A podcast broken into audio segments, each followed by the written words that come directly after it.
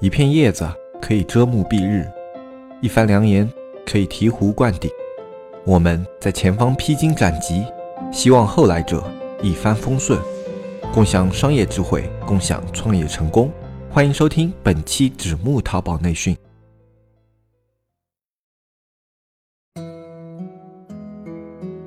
各位子木内训的朋友们，大家新年好！我是主播大海。新春佳节之际，我在这里先给大家拜个年，祝大家狗年旺旺旺，店铺火爆火爆火爆，身体健康健康健康，财源滚滚滚滚滚滚。重要的事情总是要说三遍才算过瘾的。话说啊，我们做电商的人呢，都是一批活得比较惨的人。人家在双休日的时候啊，我们在做电商；别人在陪老婆、陪男朋友的时候，我们在做电商；别人在睡觉的时候，我们还在做电商。熬了一年了，对于这个年真是望眼欲穿的感觉。啊，终于到了这个过年的时间啊，可以松口气了，给自己放个假。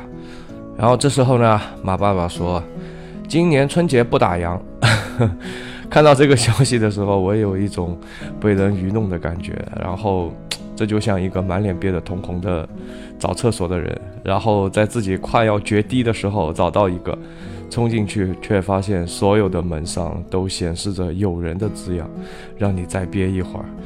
中国人可能是这个星球上最勤奋、最善良的人了。那人民说钱是赚不完的，该休息的时候呢，还是要好好的休息一下。所以呢，我对着屏幕隔空对马爸爸说了一句“滚”，然后大家就开开心心过年去了。不知道大家是怎么过这个年的？那记得很早以前，很久很久以前了，小时候那个年味啊还是比较足的。那时候的物质条件啊不太好，年夜饭的菜呢都是自己家里一早准备的。不像现在啊，很多都是去那个饭店订的餐，是吧？所以呢，大约是过年前的半个月吧，家里就会忙活各种功夫菜了。那个时候啊，鱼圆啊是要小心点吃的，因为啊会有鱼骨头在里面啊。然后那时候的这个肉圆子呢，都是一刀一刀的切出来的，所以嚼起来啊也都比较有劲。吃完饭呢，还可以呃放烟火啊，或者是看别人放烟火，那闻到那股子硫磺味呢，就知道，嗯，这是在过年了。那现在啊，这些都不存在了，然后年味啊，也是一年比一年淡。但再怎么个淡呢，也不能浪费了这段休闲的日子，是吧？所以呢，比如像黑泽这类伪知识分子呢。他是躲在家里看书，是吧？然后像我这种庸俗的人呢，就找个什么乱七八糟的岛啊什么的，然后躺在沙滩上呢晒大长腿啊。还有一个雅俗共赏的娱乐节目啊，这我和黑泽都会干的啊，就是去呃看几部好电影和好美剧啊，然后补一下平时由于忙碌啊落下的这个功课。那我觉得吧，应该会有很多人呢，都会追几部剧或看看几部电影。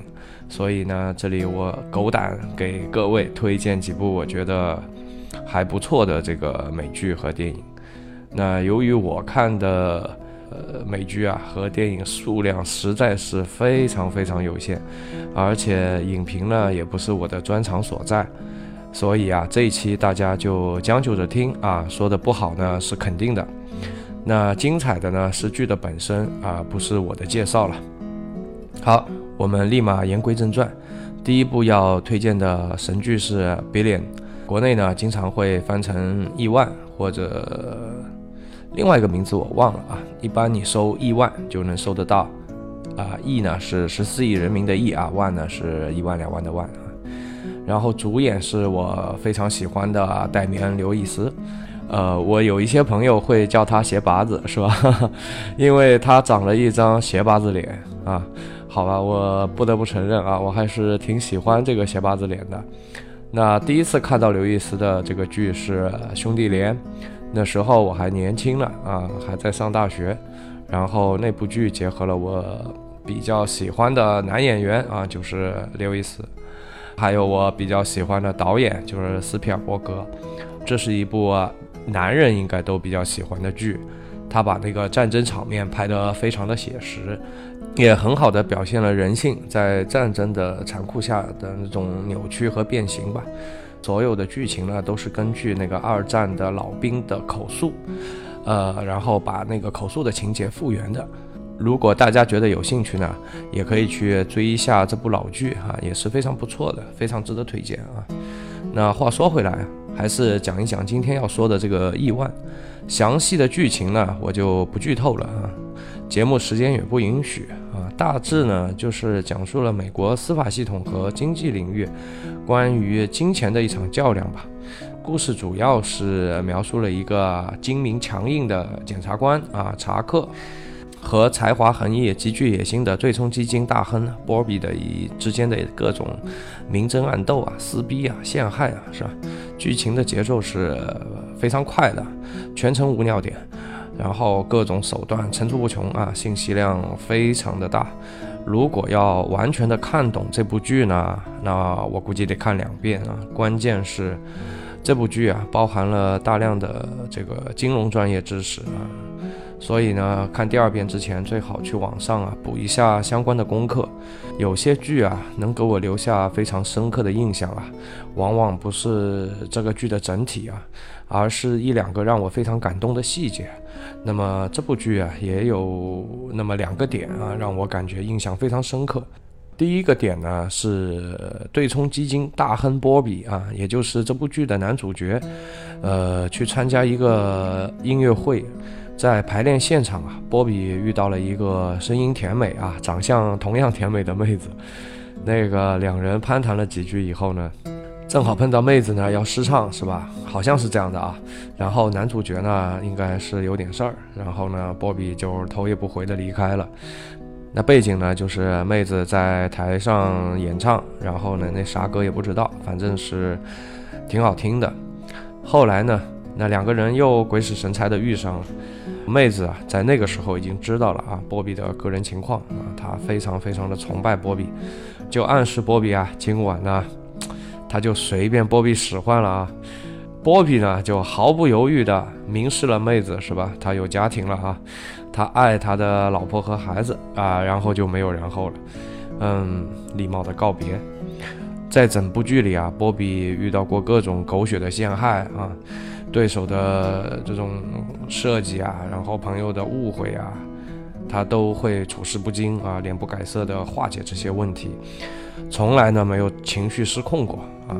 有时候啊，就算我这个吃瓜群众呢，都有点看不下去了。我觉得，嗯，可能大部分人啊，也会情绪崩溃好几次啊。可是他呢，还是情绪很稳定啊。但是有一次，波比啊，就是情绪严重失控。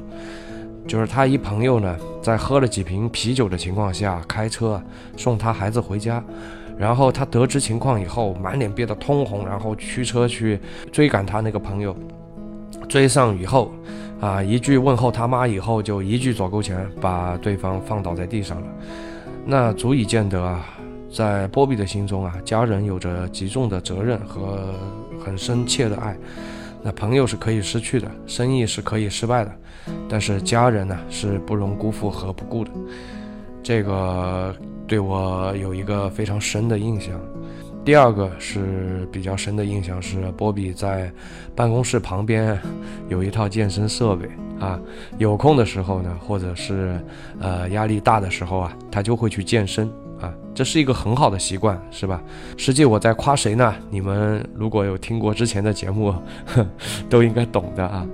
呃，对照国内啊，很多那种土老板是吧？然后有钱了呢，一般你看都会附上一个什么身材走样啊，什么小三上位啊，妻离子散呐，对吧？就会附上这样的毒瘤。那这部剧呢，算是一个警示啊，让我想起了一句话，就是。比你优秀的人，比你还有意志力啊！这个实在是非常可怕的。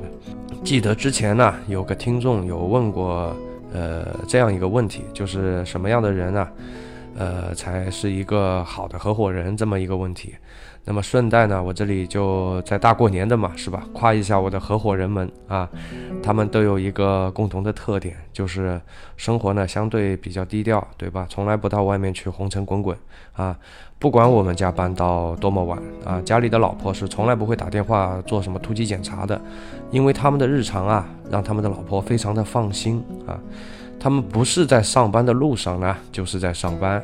更丧尽天良的是，那些优秀的未婚男性啊，他们对女性追求者也是 不闻不问，以至于呢，我老婆有一次问我啊，她说那个某某某是不是性取向有问题啊？然后 开个玩笑啊。好了，那么第一部神剧啊，《Billion》啊，中文译名是《亿万》，那么就介绍到这里了。呃，感兴趣的小伙伴们就可以现在去百度上搜索了啊，下载了。那接下来我们来介绍第二部。由黑泽和大海筹划建立的社区纸木见闻已经内测上线了。对社区感兴趣的朋友，可以搜索节目简介里的微信“纸木电商”的全拼，添加我们客服小安的微信，小安会给大家介绍一下我们的社区。社区的内容，我们目前包括电商运营、视觉美工、商业逻辑以及电商新闻。对社区有意见和建议的朋友，也可以反馈给小安。纸木社区期待您的加入，与您共同成长。第二部剧名气实在是太大了。应该大家都听说过了，或者我觉得大多数人可能看过了，那就是奈飞的扬名立万之剧《纸牌屋》，是吧？是一部政治题材的电视剧，改编自迈克尔·多布斯创作的同名小说，主演呢是凯文·斯派西，呃，他是一个能轻松驾驭话剧的老戏骨，这一切的一切都是好到不能再好的配置，所以《纸牌屋》第一季一经推出就风靡全球。我也算是慕名去看了一集，这不看还好，一看就停不下来了，有点当年看那个越狱的感觉。所以对于一个自控力不够的人来讲，好的美剧，最好还是赶在过年之类的节日里看会比较好一点。平时忙的时候啊，这一看就纠结了，这到底是看呢还是看呢，对吧？那话说回来，我第一次看《纸牌屋》是因为。被紧凑的剧情啊所吸引的，但是紧凑的剧情啊，并不是我对这部剧有如此好感的原因。嗯，我在一七年的时候遇到了个人人生中最大的一个坎吧。我自认为自己的承受能力是挺不错的。嗯，打个比方，当年高考的时候，那么第一年是失策了，是吧？然后别人都在上天台，然后我还能和呃考得不错的人呢嘻嘻哈哈。再比如说一五年的股灾，我被套了一套房子的钱，对吧？天天在那里跌停，然后还能驱车三百公里，去安慰另一个被套了两套房子的兄弟想开点。嗯，我就这么一个人，但是呢，即便这样啊，那次还是把我折磨得不轻。我把自己关了起来，两个多月时间吧，基本上没见人，嗯，基本上一天就说个一两句话吧。那段时间里，我又看了一遍《纸牌屋》，弗朗西斯·安德伍，也就是，呃，那个《纸牌屋》的男主角，他的政治生涯呀，一路是腥风血雨，几度濒临崩溃，但是他都能够在第二天，神奇的调整过来，啊，兵来将挡，水来土掩的，我甚至觉得他有点不达目的不罢休的那种轴劲，所以对于这部剧啊，外面的评价还是很多很多的，褒贬不一吧。对于我来说啊，一个镜头的印象是，呃，非常深刻的，就是安德伍的母校啊举办一次呃聚会，然后呢，安德伍遇上了自己读书时啊几个老友吧，然后那天啊他们喝嗨了，他们就 踹开了那个被木板封上的那个老的那个教学楼吧，然后他们就爬到里面去啊，然后唱着那个当年的歌《忆当年》。期间呢，安德伍的一个老朋友对安德伍说，他喜欢皮划艇，因为在激流之中，他既没有间隙去回顾已经划过的路，也无暇去远眺还没经历的远方，他只能不断的左右挥舞着自己的桨，去调整皮划艇的平衡，不会在这一刻失去平衡呢翻下去。这种活在当下的感觉非常好。那这个话呢，在我脑海里留下了。呃非常深刻的印象。这部剧啊，在我走出低谷的那段时间里，也起到了很重要的作用。想想自己，然后再看看安德伍，我觉得没有什么是能够阻止自己前行的。如果有呢，就清除掉它。嗯，好吧，你们应该也发现了，我看美剧啊，都都差不多能把他们看成个鸡汤，是吧？也算是没救了。在一个拿着鸡汤勺的人的眼睛里啊，然后视野之间全是鸡汤，是吧？那另外呢，我得提醒一下各位啊。就是这部剧啊，非常非常的不适合，呃，你和那个他一起看啊，因为，嗯，这个剧的三观掉了一地啊。对于一个矜持保守的国家的这个善良的公民来说，你看完这部剧还是需要一点勇气的。美剧就先推荐这两部了，接下来呢，推荐一部电影。先说片名《星际穿越》，由诺兰导演。诺兰导演。再说一遍，第一遍表示我是诺兰的粉丝啊，第二遍表示我是诺兰的无脑骨灰级铁打的粉丝。那他的每一部电影呢，我都看了两遍以上，哪怕再忙啊，只要他拍的，我都得去看个几遍才算过瘾。好在这个家伙拍电影速度啊极其缓慢，如果让他去导演奥特曼呢，那我只能躲在厕所里哭了。那诺兰的所有的电影里有两部让我流泪，一部呢是《星际穿越》啊，另一部是《盗梦空间》。那为什么推荐《星际穿越》呢？因为《星际穿越》一部电影让我哭了两次，这是史无前例的。我一直是一个情感缺乏的人，比如，呃，我看泰囧之类的喜剧呢，就傻逼逼的一脸严肃，从头看到尾。根本 get 不到那个笑点，呃，再比如我看那个《生活大爆炸》，啊，也是这个情况，就觉得还算有意思，但是笑不出来。那比如我去看最近比较火的那个《寻梦环游记》，呃，是感动的不行的，然后最多是眼眶里有点湿润啊，远不至于掉眼泪。可是《星际穿越》啊，那真是有一种。一包纸巾不够用的感觉，你们能想象吗？一个中年大叔是吧？然后看着一部科幻片，然后在那里抽泣是吧？画面有点美，你们就不要脑补了。那说回主题啊，那星际穿越呢，主要是讲述了一对探险家利用他们针对虫洞的这个发现，那超越人类对于太空旅行的一个极限。啊，从而开始在广袤的宇宙中进行星际航行的这么一个故事。嗯，其实这个整个故事这样概括也不太对啊，就还是比较复杂的。嗯，这里就简单的这样概括一下吧。具体的剧情呢，你们可以去看一下这部电影。那男主角呢是麦克纳，女主角呢，呵呵，那就是我的女神啊，安妮海瑟薇。啊，那种让人感到窒息的美啊，大概也就是她那种样子的。说到男女主角呢，诺兰粉都应该知道啊，他的电影呢一直就是那么几个人在演。啊，还好啊，他拍戏慢，不然呢分分钟就出戏了。嗯，其实说到这里啊，我脑海里大概有一万句台词在后面等着。对于这部电影，如果给我两个小时，我都可以不带停。所以呢，我需要利用一下我的自控力啊，克制一下自己啊，不说了。那一万句台词就浓缩成一句啊，这真的是一部好电影，特别特别适合有孩子的年轻父母看。电影里的情感主线一直是男主角库珀和他的女儿墨菲。呃，当男主对着屏幕看着女儿已经长大，自己错过了女儿的成长，泣不成声。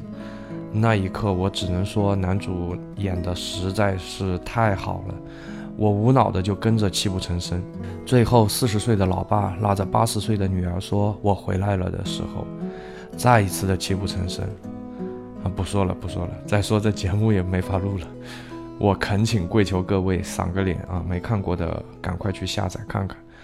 嗯，记得千万不要用手机看啊，糟蹋了一部好电影。找一个家里最大的屏幕啊，一个人看完啊！我在这里先谢谢各位了。最后补充一下，如果你看完这部电影还觉得不过瘾呢，啊，可以去看一下刘慈欣的那个《三体》，嗯，这个可以算是中国版的《星际穿越》了。剧本呢已经非常完美了，只是希望中国的制片公司啊就别拍了，别糟蹋了一部好小说。实用的知识啊需要分享，美好的东西呢我们也特别愿意分享。啊，美好如诺兰的电影，美好如奈飞的神剧。今天推荐的两部美剧和电影呢，都带有强烈的个人审美呃倾向。整个过程呢，由于这个这个情感太太过于投入啊，呃，难免有些失态，是吧？还希望各位谅解。如果你有觉得特别好的剧和电影呢，也不要吝啬啊，可以在那个留言区啊留下那个片名，我们一起分享一下。短暂的假期配上优秀的电影或者美剧呢，才算是真正的假期。好了，这期娱乐节目呢就说到这里了。祝所有的小伙伴假期充实、愉快、开心。我们下期再见。